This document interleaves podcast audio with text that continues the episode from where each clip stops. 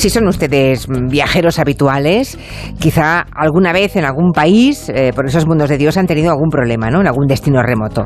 Eh, no sé, perder el pasaporte o han sido víctimas de un delito.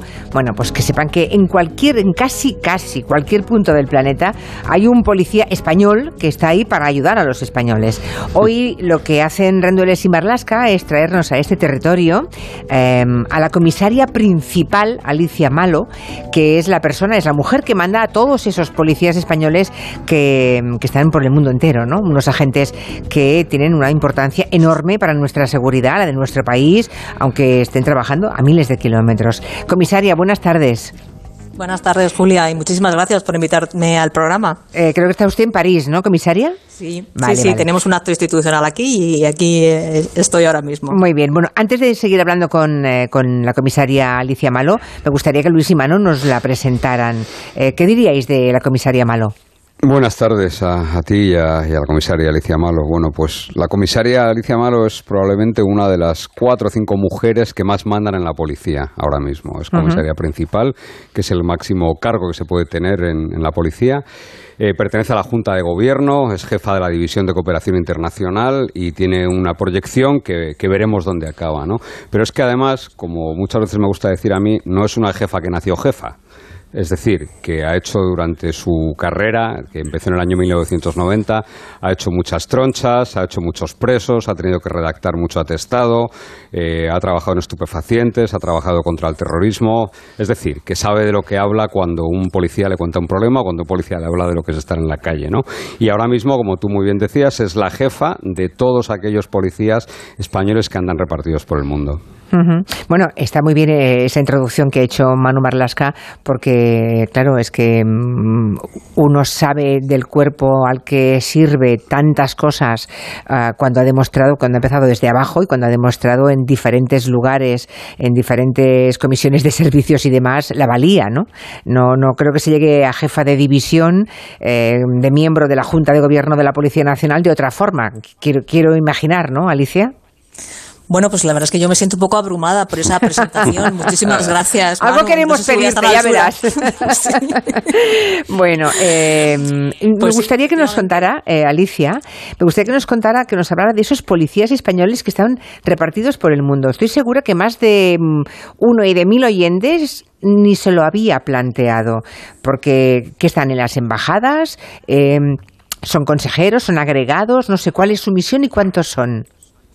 Pues en el extranjero tenemos a más de 500 personas, a más de 500 policías en situaciones muy diferentes, en puestos de trabajo distintos. Quizá los más conocidos son los personales adscritos a las embajadas, tanto los consejeros como los agregados, que son personal de interior que se destacan allí precisamente para fomentar la cooperación bilateral con el país en el que están destacados. Eh, pero aparte de, los consejeros y agregados, que en el caso de Policía Nacional son 20 eh, consejeros y 40 agregados de interior, también eh, tenemos oficiales de enlace que se destacan para organizaciones concretas o en policías.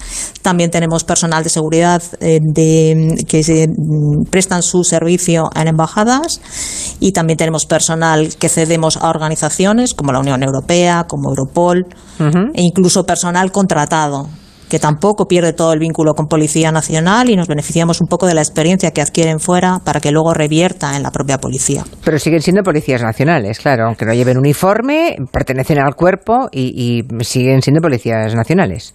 Efectivamente, excepto los contratados, que los contratados pasan a una situación especial que es activo en otros organismos, pero pueden seguir promocionando y no se desvinculan por completo del, cuerpo. El resto sí, siguen siendo policías. Vale. Y mm, que acudan, que eh, dice que son unas 500 personas aproximadamente, ¿no? Desperdigadas por el mundo entero. Bueno, que un policía se ha enviado a Italia, a Afganistán, a Francia, mm, no, sé, a, a cualquier lugar del mundo, depende de su voluntariedad. Es un premio? Mm, ¿Puede ser un castigo? ¿Cómo va? Normalmente eh, tenemos a, disposición de los policías una serie de opciones a las que ellos optan voluntariamente. Pueden eh, querer participar en, los equipos de seguridad en embajadas, pueden querer eh, tomar parte en proyectos financiados por la Unión Europea, en misiones internacionales de Naciones Unidas o de OSCE. Lo que intentamos es ajustar al máximo los perfiles y dentro de las personas que nos lo solicitan, ver aquellas que pueden encajar mejor en el puesto determinado, porque en una misión de paz, por ejemplo, eh, nos pueden pedir un experto en policía científica para que investigue cuestiones eh, vinculadas con genocidios o, temas muy concretos, o nos pueden pedir un especialista en, en, orden público, por ejemplo, con lo cual trataríamos de buscar un funcionario que quiera trabajar en el extranjero, pero que tenga ese bagaje, que tenga esa experiencia profesional. Y la clave está en buscar a los mejores expertos, en que la gente que vaya esté preparada y sea especialista en la materia que se le demanda. Claro, te puede tocar ir a Roma o te puede tocar ir a Kiev, ¿no? O al Mundial, o al mundial de Qatar. O al Mundial de Qatar, supongo, claro. Sí, bueno, en el caso del Mundial de Qatar fue una colaboración que hemos establecido con las autoridades cataríes ya mm, desde hace bastante tiempo a través de un proyecto de Interpol que se llama Stadia y se firmó un acuerdo en el que nos pidieron nuestro asesoramiento en, materia de, control de grandes aglomeraciones de masa, donde, por cierto, somos un referente. Hemos, hemos celebrado en Madrid la cumbre de la OTAN con un éxito absoluto, sin realizar ni un solo detenido. Se ha celebrado en España también la Copa Libertadores, eh, porque no se podía celebrar en, el, en el, lugar de origen. Eh, tenemos varios ejemplos ahí que, demuestran que nuestra policía es muy profesional en determinadas áreas y por eso es un referente y por eso se cuenta con ella para, para determinados dispositivos. En el caso de Qatar, eh, finalmente, pues bueno, va a ser una unidad la que acuda a ese, a ese mundial y colabore con las autoridades cataríes. Por cierto, en comisaria, estaba planteándome ¿Con quién se relaciona usted? Usted que es la jefa de la división de la cooperación internacional de la Policía Nacional, por tanto la manda más de, todos los eh, elementos de la Policía Española que están en el extranjero. ¿Con quién se relaciona usted en Qatar? ¿Y en qué condiciones? No me diga que, que se tiene usted que cubrir la cabeza. ¿Y cómo ha sido esa relación con los cataríes? Eh, pues la relación con los cataríes, la verdad es que yo no me he desplazado a firmar ese acuerdo, fue el director general de la policía. Eh, sí que cuando he tenido algún contacto con ellos en Marco e Interpol han sido tremendamente correctos y yo no he notado ninguna diferencia en el trato, pero eh, mi, nivel de interlocución normalmente es embajadores, mm, responsables de cooperación internacional de determinados países y ahí lo normal es que yo no tenga problemas en la interlocución me alegro mucho. Y si tienen problemas, que los tengan ellos, ¿verdad? No tenemos por qué taparnos nosotras. Bueno, es que yo en esto soy muy beligerante. Ya lo saben Manu y, Luis y los oyentes. Pero bueno, mm, hay lugares en el mundo que son mucho más sensibles y mucho más peligrosos, claro. Una cosa es irse a Roma, ¿eh? a estar allí como agregado en la embajada, y la otra es estar en Kabul, ¿no? En este momento, ¿dónde está la misión más peligrosa de la Policía Nacional desplazada al extranjero? Pues em, yo creo que la más peligrosa ahora mismo es la de Kiev. Eh, tenemos allí a un equipo geo. Eh, teníamos un equipo de seguridad, pero finalmente cuando tenemos una zona caliente, eh, lo mejor es que el equipo táctico sea el que asuma la seguridad del personal diplomático allí.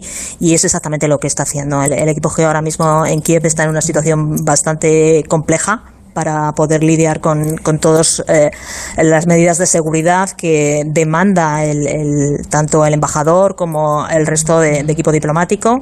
Pero bueno, por ejemplo, en Haití también tenemos una situación ahora muy complicada y estamos viendo con gran preocupación cómo cada vez la, eh, tenemos más complicaciones en materia de seguridad, faltan los suministros y eso al final acarrea que se tengan que tomar decisiones por parte de exteriores o por parte de exteriores eh, conjuntamente con interior para dar determinados pasos hablamos de una evacuación o hablamos de, tomar medidas concretas para evitar eh, que nuestra población esté desprotegida en esa zona. Estaba pensando que, por ejemplo, cuando ha ido el presidente del gobierno a Ucrania, Pedro Sánchez, o ahora recientemente, la semana pasada, que estuvo el ministro de Exteriores, esa unidad de los GEO estarían mm, trabajando, claro. Eh, sí, sí, claro, claro, claro. Sí, sí.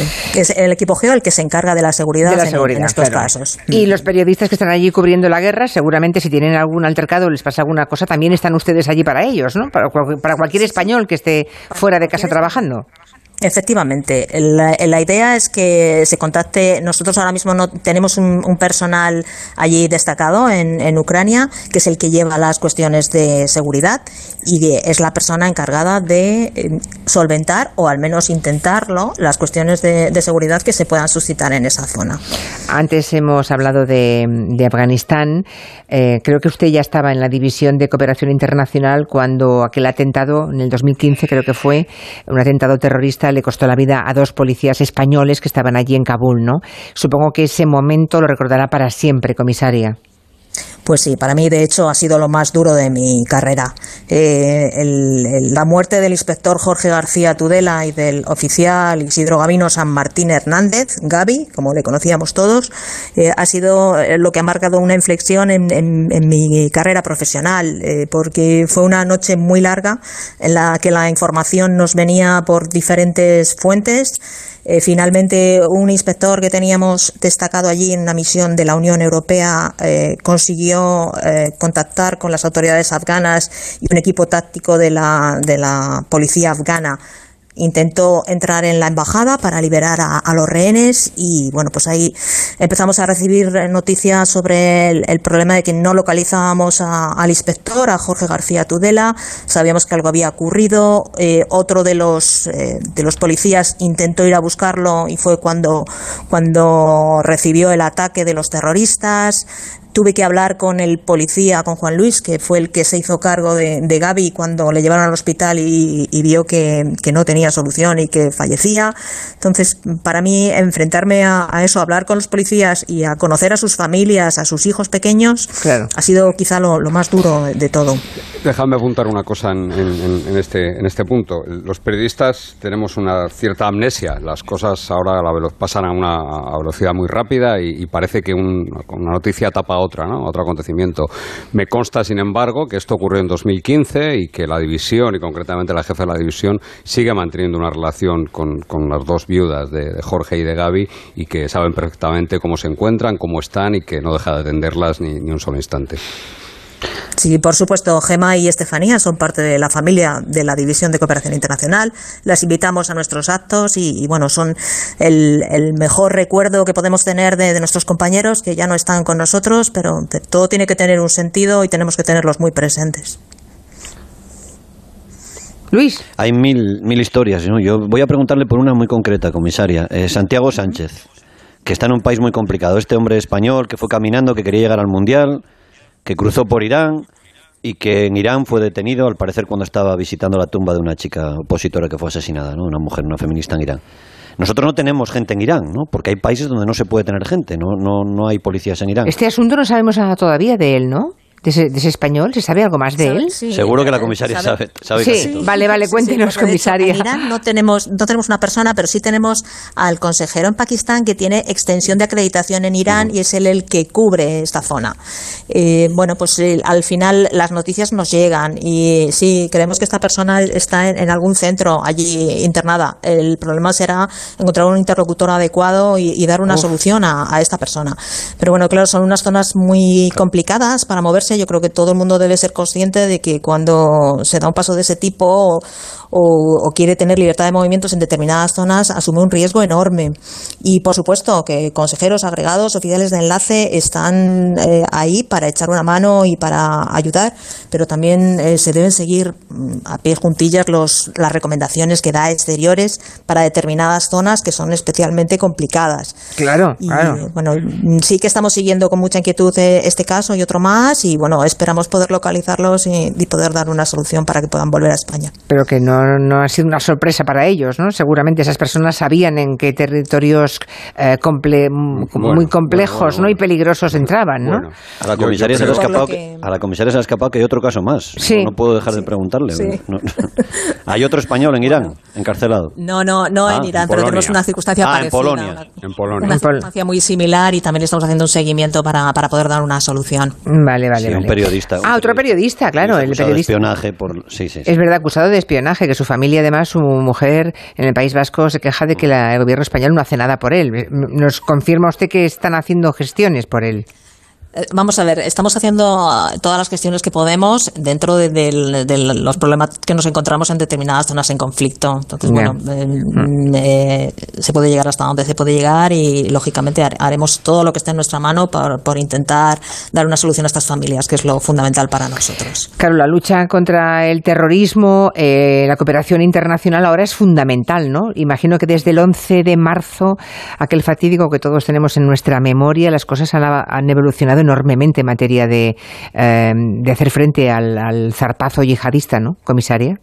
Sí, sí, de hecho, pues nuestra principal amenaza ahora mismo es, un, atentado terrorista y, por eso se trabaja mucho en, redes y se trabaja mucho en, controlar elementos que puedan radicalizarse.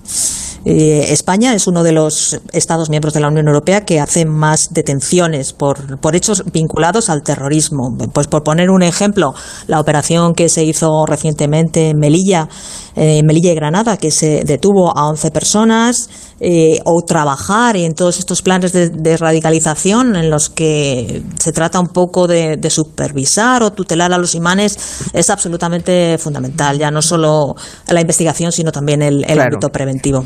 Eh, siempre aquí Luis y Manu, en este tiempo del territorio negro, nos cuentan que España es un país muy seguro, ¿no?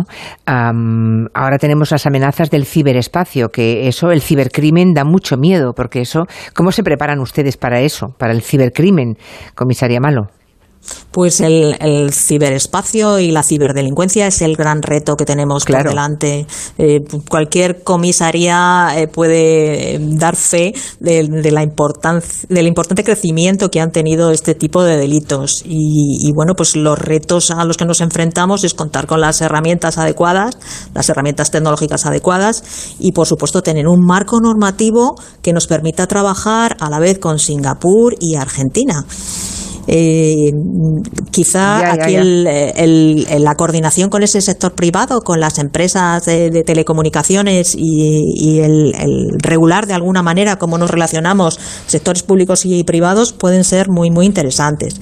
Y aquí sí que me gustaría destacar un poco el, gran papel que tienen las, agencias o las organizaciones. Europol sí que está haciendo un, auténtico esfuerzo por dar una respuesta como, una agencia de apoyo a todos los Estados miembros de la Unión Europea.